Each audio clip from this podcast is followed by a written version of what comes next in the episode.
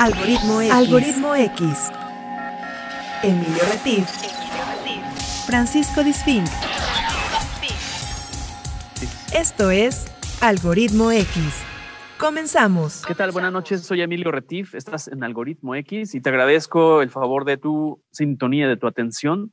Saludo a mi amigo Paco Disfink, como cada viernes aquí en esta aventura llamada Algoritmo X. ¿Cómo estás, Paco? Buenas noches. Hola, ¿qué tal? Buenas noches. Bienvenidos a todos aquellos que están sintonizando la frecuencia de Radio Más, la radio de las y los veracruzanos, a través de las frecuencias que cubren todo el estado de Veracruz. Agradecemos a nuestro productor Emiliano Fernández y, por supuesto, también en la producción general a Jorge Fernández de Menegui.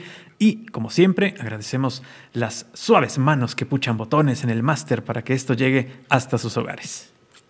Así es, les invitamos, les recordamos que nos sigan en nuestro perfil de Facebook como Algoritmo X y en las redes sociales, Paco Disfink está en Twitter como Paco Disfink y yo estoy como arroba Emilio Retif eh, con doble F a sus órdenes y nos dará mucho gusto recibir noticias y comentarios de todos ustedes. Es correcto, como cada viernes tenemos en este programa un tema, un invitado y pues sobre todo conocimientos que queremos compartir con todos ustedes.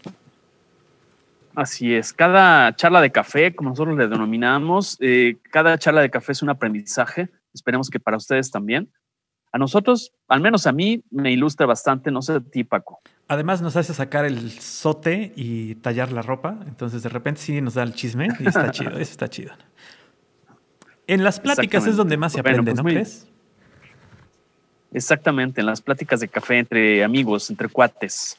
Eh, ya como es viernes, pues igual un vinito, pues si su religión y sus gustos se los permiten. Y si no, pues aunque sea un agua mineral con limón, ¿no? Aunque sea agua simple, el caso es que se queden aquí durante la próxima hora para conocer lo que tenemos para ustedes. Así es. Y bueno, esta noche tenemos a un invitado especial, como todos los que han estado aquí en Algoritmo X. Él es un hombre de la comunicación, eh, de las noticias, eh, ha sido conductor, corresponsal, editor, también ha sido funcionario público. Y bueno, él ha estado en las ciudades de Guadalajara, en Jalapa, ha estado en Veracruz Puerto, ha estado en cadenas importantes como Telemundo, como precisamente la cadena hermana 4 eh, RTV, cuando era 4 más, hace algunos ayeres, y también ahora está en Univisión, ya lleva ahí 15 años como uno de los presentadores de noticias más importantes de habla hispana. Y bueno, de lo que yo leí en su semblanza es que él ha entrevistado en su trayectoria a 40, a 40 líderes de Latinoamérica y Estados Unidos y a otras personalidades como Carlos Fuentes, Rigoberta Menchú, Jacobo Zabrudowski, Elena Ponatowska, José Luis Cuevas, Alberto Cortés, Facundo Cabral, Plácido Domingo, Isabel Allende, Juan Manuel Serrat, etcétera. Y bueno, ha hecho la cobertura de la gira de Juan Pablo II, la cobertura del asesinato de, Luis Donaldo Colosio, la explosión de Oklahoma, eh, la del 11 de septiembre en Nueva York. Y bueno, su trayectoria y su seriedad como hombre de noticias y de la comunicación le ha valido 35 nominaciones y tengo entendido que 20 premios Emmys eh, por su labor de comunicación hispana y también ha, recibido el, premio de la manzana de cristal eh, por el trabajo a la, comunicación de la hispanidad y ha sido nombrado huésped de honor en Los Ángeles. Y también en México le han entregado la presea de la libertad de expresión. También en Estados Unidos le han dado el premio Don Quijote. Entonces es un hombre joven con una gran trayectoria y yo pienso que es inspiración en muchos aspectos de la vida, ¿no crees, Paco? Es correcto, yo creo que eh, tendremos, tendremos que, conocerlo más a fondo y precisamente es por ello que el día de hoy le damos la bienvenida. ¿Qué tal, Raúl? Me da muchísimo gusto que aceptes esta invitación y estés con nosotros aquí en Algoritmo X. Eh, eh, aquí está Paco Disfink para platicar contigo. Esto, como te dije en la charla preliminar por teléfono, por WhatsApp, no es una entrevista porque nosotros no le queremos entrevistar a alguien que tiene toda una cancha en el tema del periodismo, sino es una charla entre amigos y vamos a, conversar de tu experiencia que, considero que es muy inspiradora. Bienvenido al Algoritmo X, Raúl. Muchísimas gracias, Emilio. Paco, un gusto enorme poder estar con ustedes, con la audiencia de Algoritmo X y la verdad es que un, placer de, reconectarme con, con mi raíz, eh, que es eh, Jalapa, que es Veracruz, y que, bueno, tanto me ha, me ha, me ha dado y me ha, me ha entregado para poder continuar en esta carrera que es eh, más que otra cosa una, una pasión de vida. Así es. Así es. ¿Tú, ¿Tú dónde estudiaste, Raúl? ¿Tú dónde estudiaste? ¿Aquí en Jalapa o dónde, en el puerto? ¿o ¿Dónde estudiaste? Bueno, yo realmente en mi etapa de infancia fue eh, en buena medida en Veracruz, pero después estuve en Guadalajara muchos, muchos años. Ahí de alguna manera eh, hice mi primaria, mi secundaria, mi bachillerato. Después estuve en eh, Jalapa, estuve en la Universidad Veracruzana, en la Facultad de Derecho, aunque realmente mi vocación siempre me llevó por el camino periodístico, así que puedo decir que eh, a los 19 años recién cumplidos, empecé a vincularme con la televisión, eh, primero en Guadalajara, debo decirlo, a los 14 años, pero ya de manera profesional en Jalapa a los 18, 19 años, cuando llegué a tocar la puerta del Canal 4 más, en aquel entonces soy radio y televisión de Veracruz, fue muy, muy eh, marcó mi vida, definitivamente.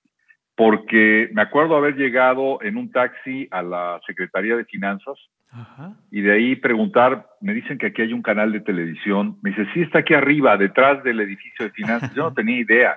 y empiezo a subir un cerro. El cerro de la galaxia. El Cerro de la Galaxia, Cerro de la Galaxia sin número, creo que sigue siendo la dirección hasta la fecha. Es correcto. Y finalmente yo decía, Dios mío, ¿y, aquí, y a dónde voy? Este, finalmente, bueno, encontré un, una infraestructura de ladrillo naranja eh, que era como una bodega por fuera. Hoy es otra cosa, por supuesto.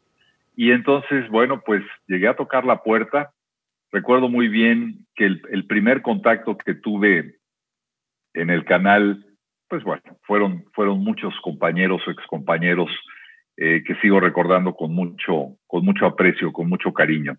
Pero bueno, fue el inicio de una, de una carrera ya de manera profesional que eh, me abrió las puertas y que me dejó eh, reconocer en esta actividad lo que es realmente mi pasión, lo que ha sido mi vida y lo que sigo haciendo muchos, muchos años después.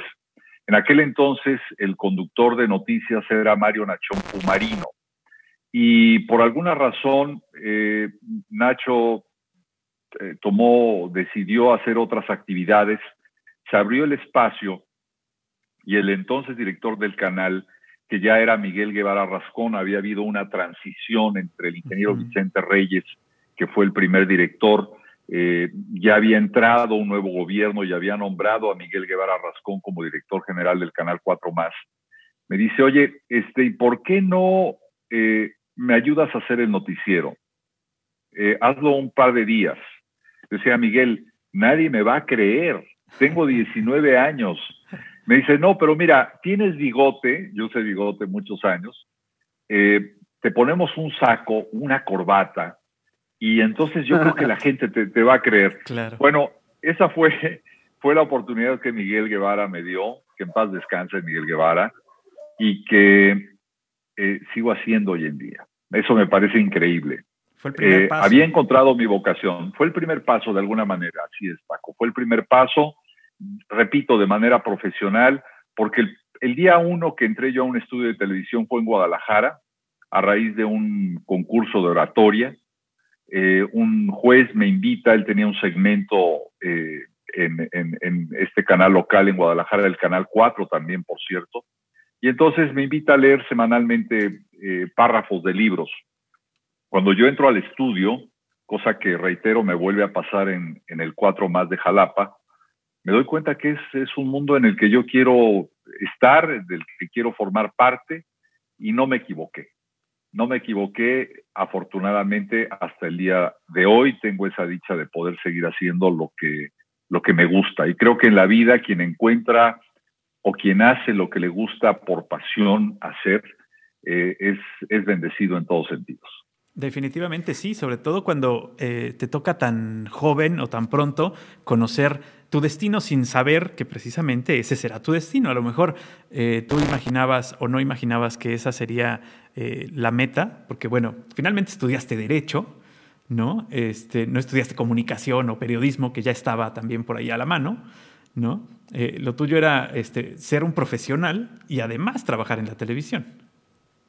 En realidad, el periodismo eh, fue de la mano con la actividad que empecé eh, precisamente en el Canal 4, porque yo llego a Jalapa con la intención de estudiar mi carrera de Derecho. Y aunque pasé por la Facultad de Derecho, no termino mis estudios de Derecho en la Universidad Veracruzana, como hubiera sido mi sueño definitivamente. Pero tiempo después, ya estando en, en Estados Unidos, en la Universidad de la Florida, tuve realmente la, parte de una formación más académica con respecto al periodismo, pero fue fundamentalmente eh, un oficio, eh, fue una vocación que encontré y que con el paso del tiempo me permitió ir desarrollando ciertas eh, habilidades, ciertas cuestiones. Por ejemplo, dentro del periodismo yo considero siempre que la entrevista ha sido pues el área específica que más me interesó, que más me gustó desarrollar y en la que tuve enormes, enormes y sigo teniendo todavía eh, satisfacciones. Claro. Oye, Raúl, y es, justamente te iba a preguntar eso, por ejemplo, la diferencia entre estar frente a una cámara leyendo notas a, una, a preparar una entrevista, a ir a cubrir un evento, un suceso noticioso, evidentemente que surge de la nada, que surge de repente, como ya sé que, has cubierto, pero ¿cómo vas desarrollando esas habilidades? Porque tal vez hay un jefe de información, te redacta, te las pone en la pantalla, en el prompter ahora, y, ya, pero, pero cuando tú ya haces un periodismo en entrevista, te, obliga, entiendo, a, leer, a buscar información, a leer todos los días un periódico. ¿Qué les podrías decir a los jóvenes que tienen en mente dedicarse a esta carrera? Bueno, definitivamente, yo creo que son muchas cosas, Emilio. En primera instancia, eh, yo comparto la experiencia eh, directa que fue eh, la más importante de todas, el Canal 4 más de Jalapa. en el Canal 4 más, obviamente, cuando uno trabaja con cierto tipo de limitaciones, uno aprende a desarrollar todo tipo de actividades vinculadas a lo que es el trabajo periodístico o a lo que es tu trabajo como periodista. Y en ese sentido, el canal me dio la oportunidad de aprender a cortar cables cuando se cortaban los cables.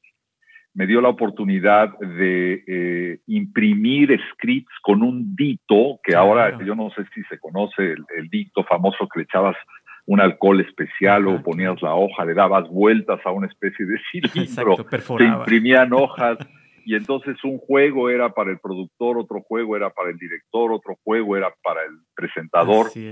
Eh, aprendí, obviamente, muchas habilidades de redacción con eh, increíbles maestros en esa época, como Silvia Vaca, eh, Jorge Israel, Gutiérrez, en fin, muchas personas que pasaron por esa sala de redacción del Canal 4 más.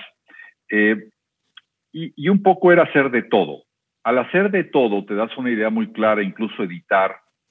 Eh, hasta reparábamos máquinas editoras. Me acuerdo que eran unas cosas enormes a las que a veces ya no daban más y había que ayudarles dándoles una vuelta a los cartuchos de los rodillos para que arrancaran cartuchos de una. Bueno, de hecho me tocó cargar paquetes de, cintas de una pulgada.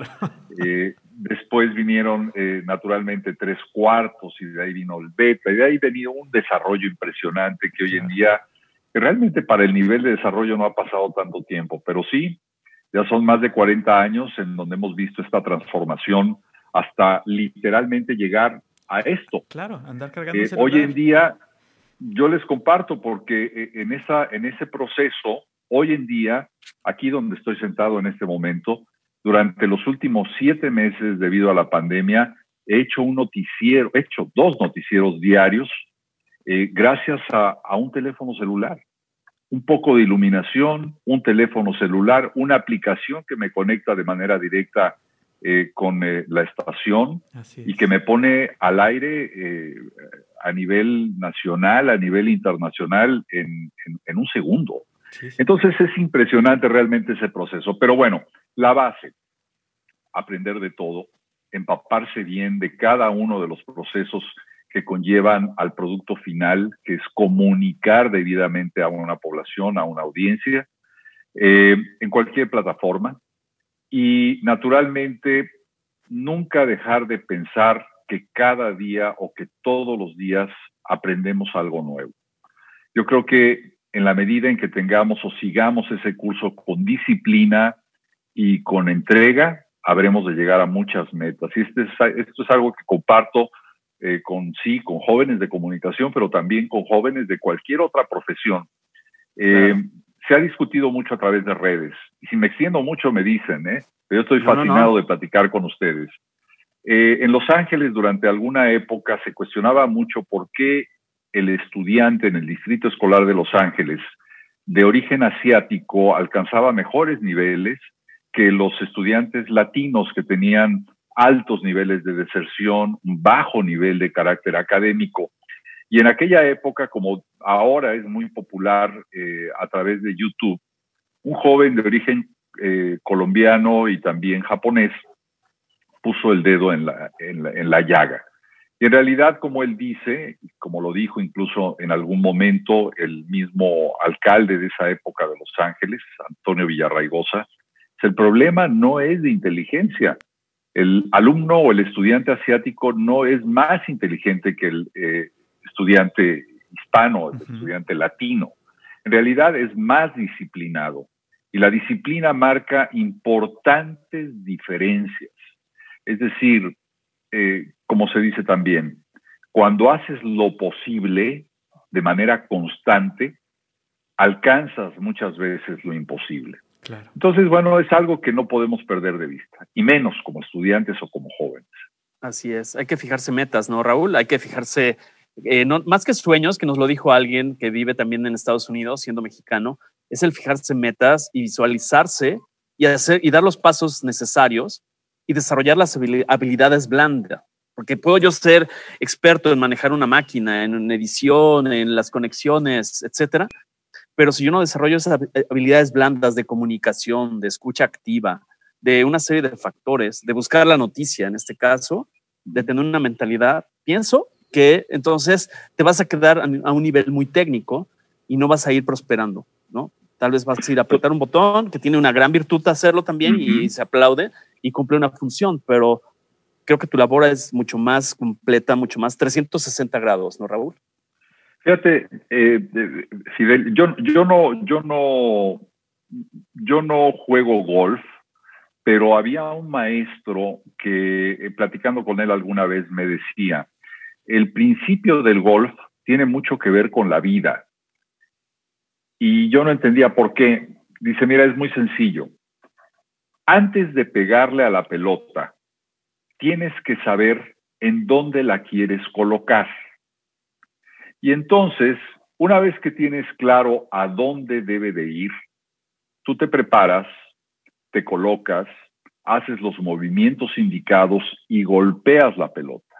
Y normalmente eh, eh, la referencia o el punto, el objetivo de esa pelota va a ser mucho más cercano a lo que tú tenías en mente. Entonces, lo que acabas de decir es vital. Sí, la disciplina es importante, sí la constancia es importante, pero también eh, tener una meta clara es fundamental para alcanzar eh, las metas, los éxitos en la vida. Claro, tienes que tener, eh, como lo decía Emilio, que te lo comentaba, que nos, nos han platicado no solo una persona, ya son varias personas que coincidimos en lo mismo de empezar por un sueño, con, conocer como objetivo este sueño, ponerle una fecha a este objetivo para hacerlo una meta y entonces prepararnos lo mejor posible para lograrlo. En este caso, bueno, pues como ya lo dijiste, es importantísimo prepararse en la técnica, pero también es importante prepararse en la parte humana y en la parte eh, de sensibilización y de tener una empatía con lo que nos rodea y con lo que se nos va presentando. ¿no? Eso, es, eso es creo que de lo más importante. Y para este tema vamos a ir a hacer un pequeñísimo corte promocional aquí en el programa y regresamos, así es que no le cambie, estás en Algoritmo X, estamos platicando con Raúl Painbert que nos da la oportunidad de abrir la ventana hasta su casa. Algoritmo X. Algoritmo X. Escuchas Algoritmo X. No te vayas, regresamos. Regresamos. Algoritmo X. Algoritmo X. Ya volvemos. Algoritmo X. Continuamos. Continuamos. Como siempre regresamos con música Algoritmo X. En esta ocasión escogimos un tema de eh, la agrupación Crash Test Dummies, que viene mucho al caso con el tema del encierro y el COVID. Así es que chequenla, se llama Afternoons and Coffee Spoons. Yo creo que nunca se imaginaron tener tanta razón eh, cuando escribieron esta canción. Disfrútenla y regresamos aquí a Algoritmo X a través de Radio Más.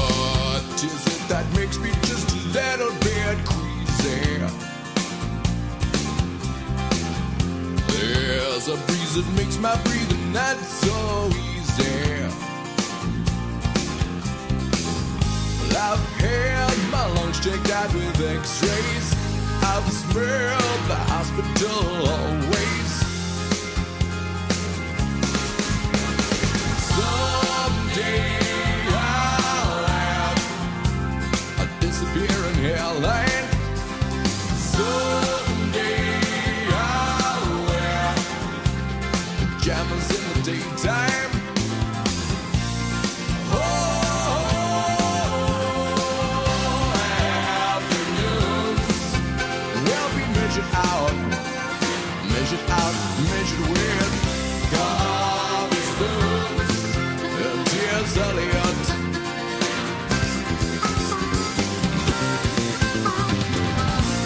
continuamos aquí en Algoritmo X. Estamos platicando muy, de forma muy agradable con Raúl Painbert, quien ha hecho una carrera pues muy importante en la comunicación. A una, es una persona muy joven, pero ya trae una trayectoria de muchísimos, muchísimos años.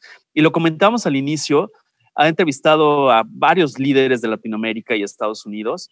Y quisiera preguntarle a Raúl en este proceso, o sea, tú te visualizabas en esa precisamente al, al fijarte esas metas, al poder dar ese, ese estirón profesionalmente y decir, voy hacia la televisión hispana en Estados Unidos?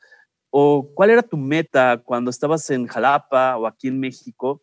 Eh, eh, ¿Te veías entrevistando a estos líderes internacionales de toda naturaleza, Raúl? Emilio, eh, no, tengo que ser muy honesto. Sabía que estaba haciendo algo por pasión y por vocación. Eh, sabía de alguna manera, eh, la audiencia es un termómetro muy importante y naturalmente quienes eh, te siguen o quienes están supervisando tu trabajo. Y sabía que estaba bien encaminado, había buenas señales. Y en ese sentido, naturalmente, tú vas tratando de desarrollar tu trabajo en el día a día. En algún punto, eh, me fijé la meta de tratar de eh, dar un paso más al ámbito nacional. Eh, se dieron algunas oportunidades, pero en realidad las circunstancias nos fueron llevando por un camino muy, muy diferente. estando yo como presentador del canal, hubo cambios, después estuve en el puerto de Veracruz, después fui, estuve en Telever, en Televisa Veracruz, después regresé nuevamente en 1987, invitado por eh, mi gran amigo eh, Víctor Mendoza, en la época en que era gobernador don Fernando Gutiérrez Barrios, a hacerme cargo de la dirección de noticias del canal. Así que me fui a Veracruz, seguí haciendo mi trabajo como presentador, regreso como director de noticias en el 87, hasta que don Fernando se va como secretario de gobernación. Alice como secretario de gobernación, eh, eh, entró el eh, gobernador Dante Delgado y él me, pide hacerme cargo de la dirección del canal porque Víctor Mendoza se iba con Mario Fabio Beltrones al estado de Sonora. Así que ahí empecé una nueva etapa como director general del Canal 4 y a tratar de establecer dentro de lo que es el periodismo metas específicas de programación. Entré a otro terreno vinculado, pero finalmente en esa etapa tuve oportunidad de conocer a un grupo de ejecutivos de Univisión, particularmente a Joaquín Blaya, que era el presidente de la cadena Univisión en aquel entonces. Eh, pudimos incorporar y por primera vez en la República Mexicana vía aire, no a través de las parabólicas. Ustedes recuerdan que en esa época se usaban las parabólicas arriba de las azoteas en las casas. Enormes, una cosa enormes tremenda. Exactamente. Y, y, a través de ellas veíamos, obviamente, la televisión que se hacía en otros países. Eh, en esa época, eh, 1990, 1991, eh, como parte de ese convenio y de ese contacto que hicimos con Univision en aquella época y el Canal 4 más, por primera vez en la República Mexicana se dio en, y fue Veracruz el primer estado, se dio programas que son icónicos hoy en día como Cristina, Cristina Saralegui, eh, Sábado Gigante con Don Francisco, eh, Fama y Fortuna con Luis de la Corte, desde Hollywood, fue otro de los programas con Luca Ventiboglio, el Noticiero Nacional de Univisión, que sigue siendo hoy eh, conducido por Jorge Ramos, un excelente compañero, y María Elena Salinas, que ya ahora eh, dejó ya la compañía, está dedicada a sus proyectos personales de comunicación. Pero esa programación pudimos incorporarla, entrelazarla con las producciones que hacíamos a nivel local en el Canal 4. Nos fue muy bien, la verdad es que fue un proyecto eh, pionero, creo yo, eh, muy de, vanguardia, que cuando llegó a su término eh, me dio oportunidad, y lo agradezco siempre, eh, de que Joaquín Blaya me invitara a, los Estados Unidos. Aunque había participado en algunos programas nacionales, ahí es en 1991 cuando con mi familia, mi esposa, mi hija, que estaba muy pequeña, tomamos la decisión de venir a los Estados Unidos, inicialmente a Miami, camino que luego nos llevó a Los Ángeles y hoy en día a la ciudad de Houston. Pero fue ahí cuando descubro este panorama que nos da la penetración internacional para poder platicar con, líderes, eh, con eh, jefes de Estado y de gobierno, con eh, escritores. Y, ahí es realmente en donde siento, como alguna vez lo dijo Facundo Cabral, me jacto y siempre lo diré, de haber sido un buen amigo de Facundo Cabral. Él, cuando lo conocí en un avión, me dijo, eh, tienes el mejor trabajo de todos. El periodismo, la comunicación es el mejor trabajo de todos porque tú sabes qué es la vida. Le dije, no, no, Facundo. Eh, me dice, la vida son encuentros. Claro. Y tú como periodista tienes esa gran facultad de encontrarte un día con lo mejor y con lo peor de la condición humana. Es decir, un día puedes estar entrevistando al presidente más corrupto, a, un dictador, a, un eh, violador de leyes. Otro día puedes estar entrevistando a la Madre Teresa. Y tenía razón, tenía totalmente la razón. Ahí es donde descubro esta, este, este encaminarme por el tema de la entrevista que me dio muchas satisfacciones. A la fecha he podido entrevistar a más de 54 jefes de Estado y de gobierno y a personalidades como Facundo, por supuesto, a quien no olvidaré jamás, a la Madre Teresa y a, tantos personajes eh, que realmente la vida ha puesto para aprender de ellos lo mejor o lo peor. Claro, y sobre todo te rescato, perdón, uno de los atributos, eh, y te lo quiero preguntar, es la objetividad. O sea, yo puedo tener un punto de vista que sea afín o no a este personaje, pero al ser un entrevistador, yo no soy quien para juzgarlo. Tal vez le voy a preguntar lo que cualquier persona del medio que me sigue eh, le gustaría saber, pero no tomar la, labor de juez. Y no sé si es tu, tu, papel, porque yo creo que eres una persona muy mesurada, muy educado, muy, muy, muy correcto en ese sentido. Y creo que la objetividad a veces en este mundo de juicio, ya lo platicamos con Ana María La Buenaga, donde estamos juzgando en las redes sociales y crucificando a X y a Y personaje. Yo pienso que siempre hay que mantener el centro, ¿no, Raúl? Eh, yo estoy totalmente de acuerdo contigo, eh, Emilio. Eh, pienso que hoy en día quien piensa, quien cree que hacer una entrevista es lograr que el entrevistado enojado, molesto, se pare y se vaya, está equivocado. La obligación que tiene hoy en día un periodista o un entrevistador es tratar de lograr esa conexión, es decir, tratar de obtener esa información para transmitirla a la audiencia que quiere y necesita respuestas del tema que sea. Entonces, realmente eh, creo yo que es una mala táctica, protagonista, diría yo, eh, antiperiodista, el tratar de convertirse en el protagonista de una entrevista en la que necesitamos información para poderla transmitir y formarnos una mejor idea. Y se ha incurrido últimamente mucho en ese, en ese campo, en la agresión, en el señalamiento sin fundamento, en, la falta de análisis de la circunstancia que envuelve a un personaje con el que nos estamos sentando y con el que tenemos que aprovechar cada segundo para entender y comprender por qué están pasando ciertas cosas. Así que, bueno, pues esa es, esa es otra que, que ojalá y la comparto con mucho gusto con jóvenes periodistas o con jóvenes estudiantes de la carrera de comunicación, porque no hay que buscar el protagonismo. El protagonista se llama, o la protagonista se llama la noticia. Y lo demás es simplemente encontrar las herramientas para poder ser transmisores de esa información y de esas circunstancias que, la vida va poniendo en diferentes lugares. Así es, es cierto, tienes que, tienes que tener la empatía con el entrevistado porque te conviertes en la voz de todos aquellos que te están viendo y que, que quieren saber, que quieren conocer, que quieren tener la información de primera mano y tú eres el vehículo para sacar esa información.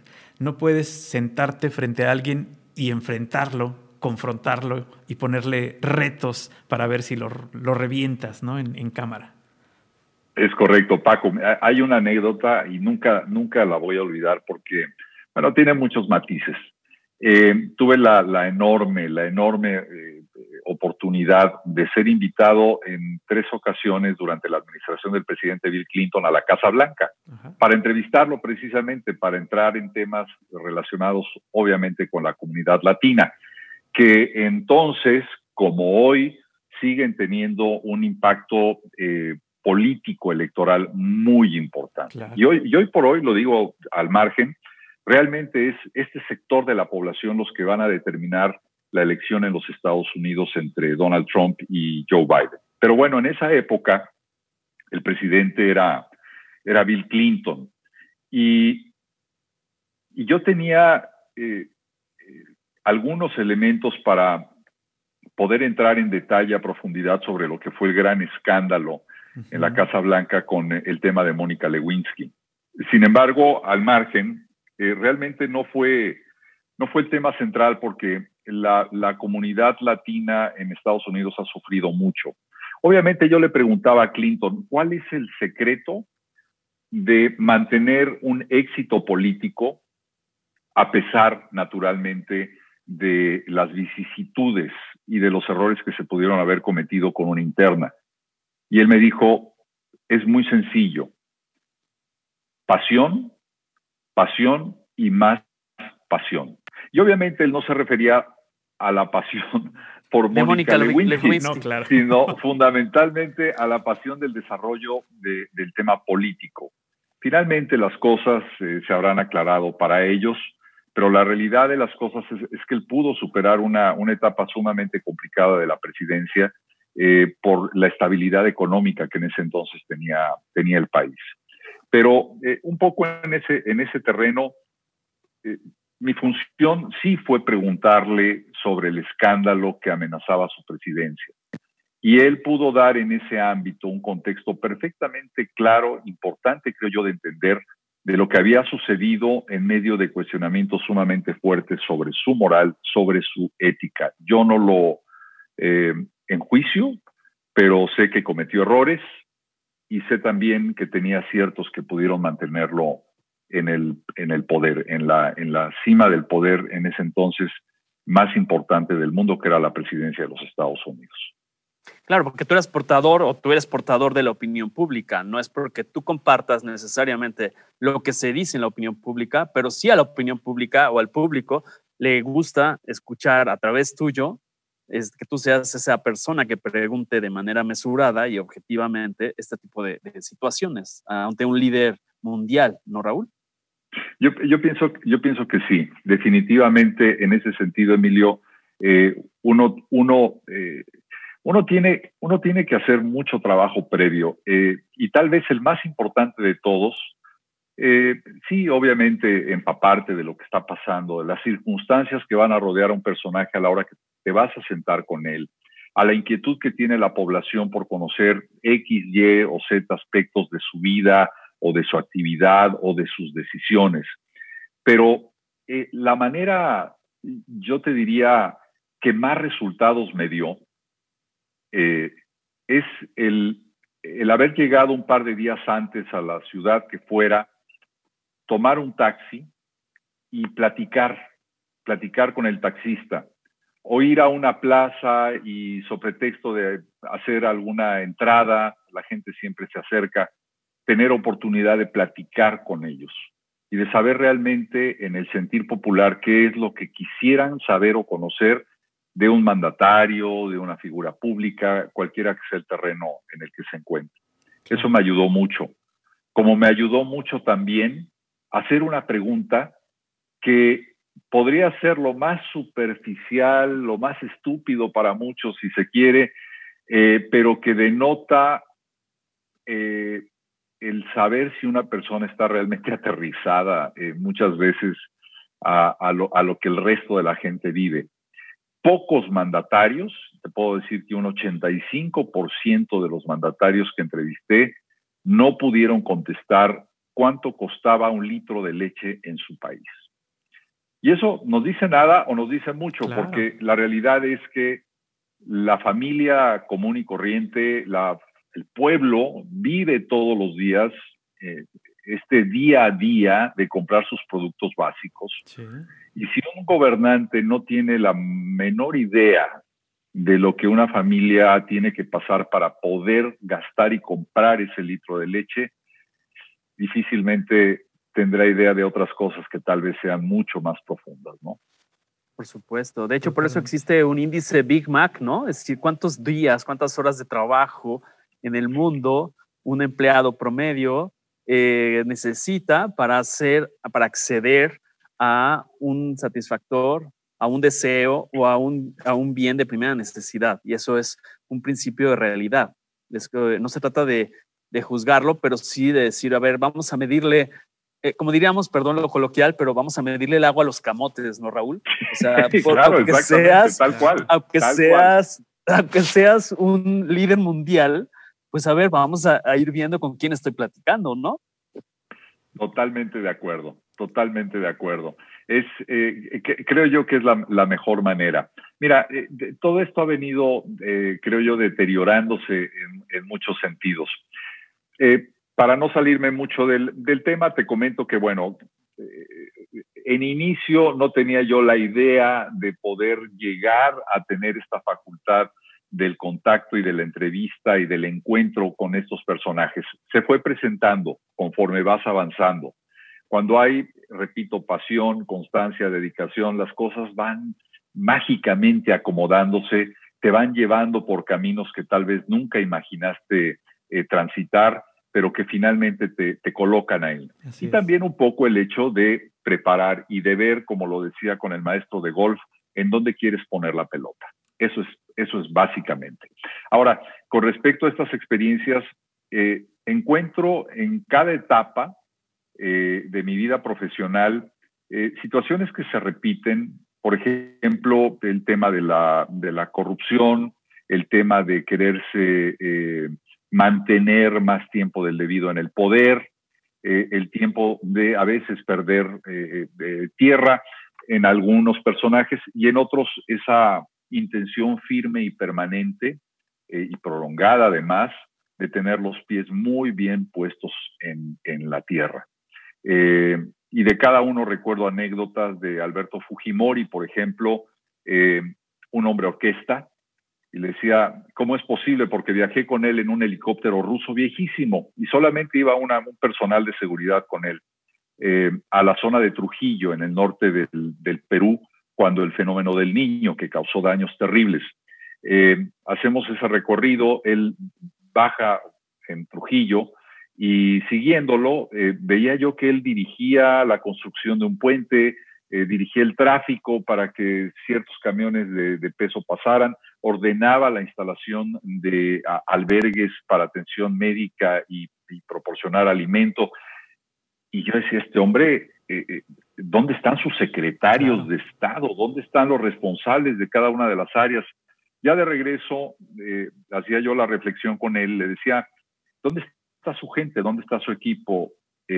hoy no puede ser hombre orquesta y me dice, Raúl, lamentablemente, en América Latina, si yo como presidente no vengo a ordenar todo esto, difícilmente pasa. Tenía razón en cierto sentido. En países en ese entonces como Perú, y aunque todo ha ido cambiando, creo que muchas cosas se siguen manteniendo de la misma manera. Así es. A Carlos Saúl Menem, por ejemplo, antes de la entrevista, eh, había una persona que lo asistía y le tejía el pelo. Él, no tenía pelo, pero era, era como un bisoñé extraño. Y entonces tenía por obsesión a alguien que le tejía y le arreglaba y le acomodaba. Y entonces, bueno, ya te daba la entrevista. O un Hugo lo Chávez. Lo producían. Lo producían, lo producían. Hugo Chávez lo, lo, entrevisté tres veces como candidato a la presidencia y tuve la oportunidad de ser el primer periodista internacional en entrevistarlo a los tres días de haber tomado eh, posesión, de haber asumido el mandato, cuando ese histórico momento en el que jura ante una eh, constitución moribunda, así lo dijo textualmente. Eh, Hugo Chávez era muy curioso porque el mismo día que había expulsado a sacerdotes jesuitas, que fue a los tres días de haber tomado posesión como presidente de Venezuela, nos da la entrevista eh, todo está listo, preparado, él llega, se sienta, saluda y le digo, vamos a empezar la entrevista, presidente, y me dice, ¿me puede dar un momento? ¿Me puede dar un minuto? Sí, cómo no. Dije, igual va a tomar agua, se aclarará la garganta, no sé. Y entonces se, se recoge de esta manera, baja la mirada, cierra los ojos y se queda como en un espacio de oración cuando termina, levanta los ojos hacia, hacia el cielo y dice, Dios mío, que sea tu voluntad. Y entonces se persigna. Decía, esto, esto está grabado además. Sí, claro. Esto, es casca. ¿En, qué película El hombre acaba de, correr y de empezar toda una política y una estrategia que con el tiempo se confirmó en contra de la iglesia, pero aquí se está persinando, además de que fue una entrevista muy curiosa en donde no dejó de citar a, los grandes demócratas de los Estados Unidos, desde Abraham Lincoln hasta Martin Luther King y a muchos otros que mencionó en esta entrevista. Nada más alejado de la realidad, una gran mentira que, aunque lo dijimos en su momento, el tiempo, el tiempo lo confirmó. Y vean hoy lo que es Venezuela. Sí, claro. Te tocó estar en, el, en, el, en, el, en los primeros pasos de esto en lo que acabó y, sacar de esa información una, eh, una, una, una, información, una información mayor que es ahora lo que estamos viendo, ¿no? Que, que, simplemente te dijo, está pasando esto cuando tú veías que no era lo que iba a pasar.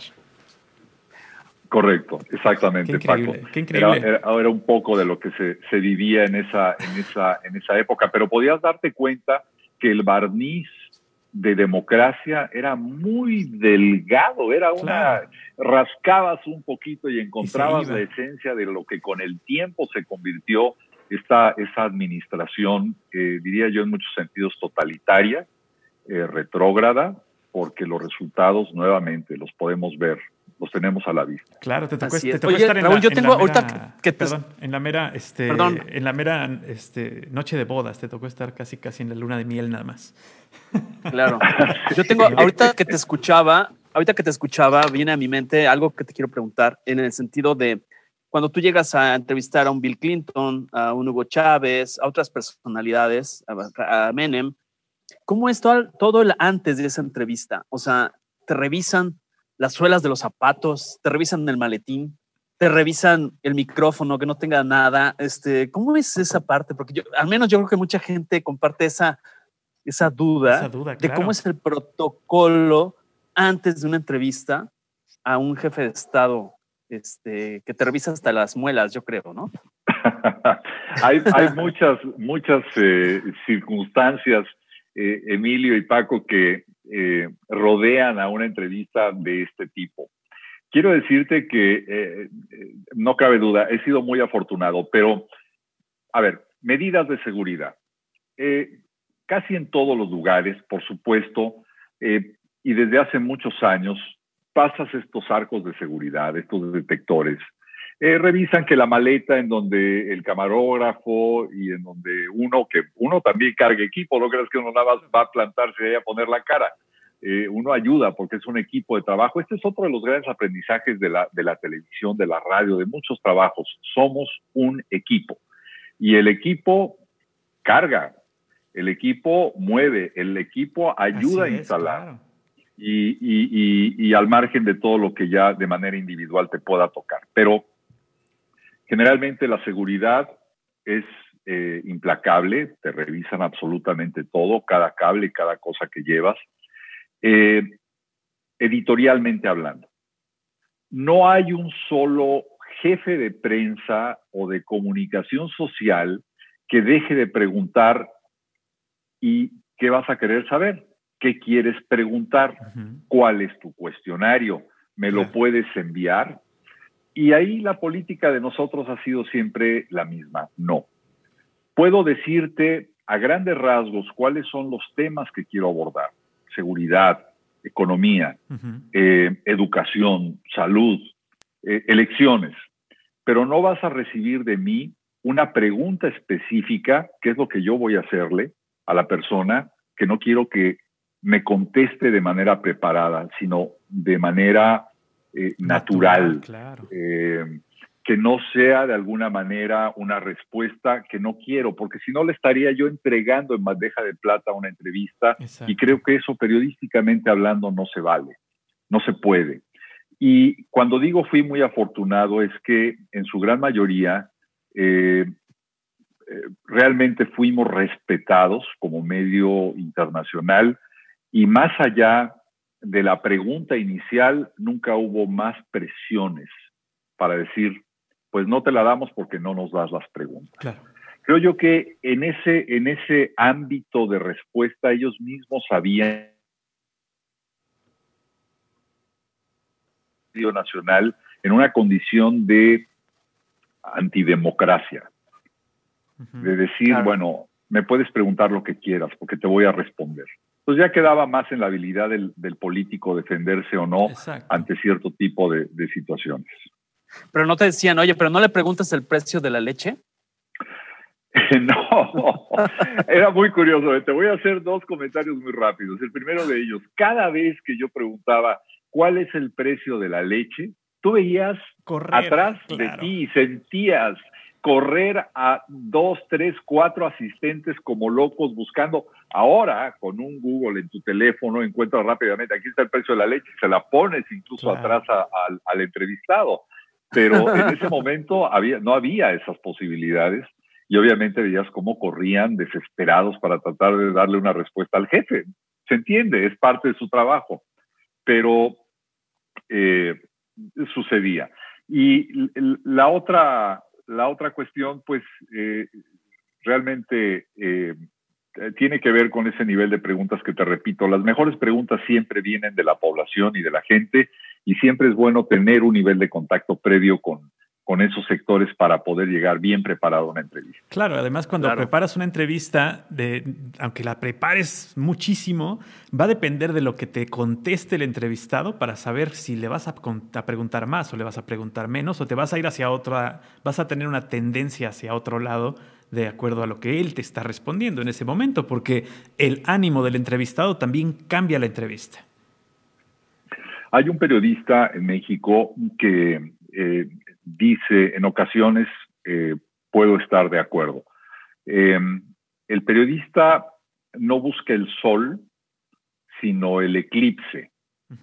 Entonces, cuando alguien te da una respuesta, puede ser una respuesta para tratar de desvirtuar el tema central, puede ser una respuesta para protegerse eh, mintiendo, ah, puede ser, eh, como se dice, una respuesta eh, muy política, en donde te sacan la vuelta para caer en otro escenario. Y, y por eso es importante prepararse. Las respuestas de un periodista, si eh, honestamente va con la intención de rescatar, de eh, recibir la información que la población o la audiencia necesita, debe de ir muy bien preparado. Y ahí sí, ya no es protagonismo, pero ser inquisitivo hasta obtener la respuesta que uno busca, esa es la obligación del periodista. Ahí sí, ya aunque no le guste al, entrevistado. Claro, sobre todo si te contesta una cosa pensando que esa es la respuesta más política y tú sabes volvérselo a preguntar de otra forma para sacarle la respuesta adecuada para ti o adecuada para las personas que le están viendo, es ahí donde tienes precisamente esta, hay que tener esta sensibilidad para llegar a, extraer, a sacarle todo el jugo posible a un personaje. Te, quisiéramos agradecer muchísimo que hayas tenido la oportunidad de platicar con nosotros a través de este programa en Radio Más, en Algoritmo X. Y para todos aquellos que nos están escuchando, Emilio, pues hay que invitarlos a que se queden y nos escuchen en el podcast para que sigamos platicando con Raúl y se enteren del chisme, pero ya digamos que lejanos de que nos, el tiempo nos pueda recorrer, ¿no? Gracias, Raúl. Gracias, perdón, parezco nuevo, perdón. Gracias, Raúl, por estar aquí con nosotros. Y eh, vamos a, pasar a Algoritmo X en su versión de podcast. Raúl, excelente noche. Gracias por estar con nosotros. Igual para ustedes, Emilio, un fuerte abrazo. Paco, un abrazo muy, muy fuerte. Gracias de verdad. Algoritmo X. Algoritmo X. Emilio Retif. Francisco Disfink. Esto fue. Algoritmo X.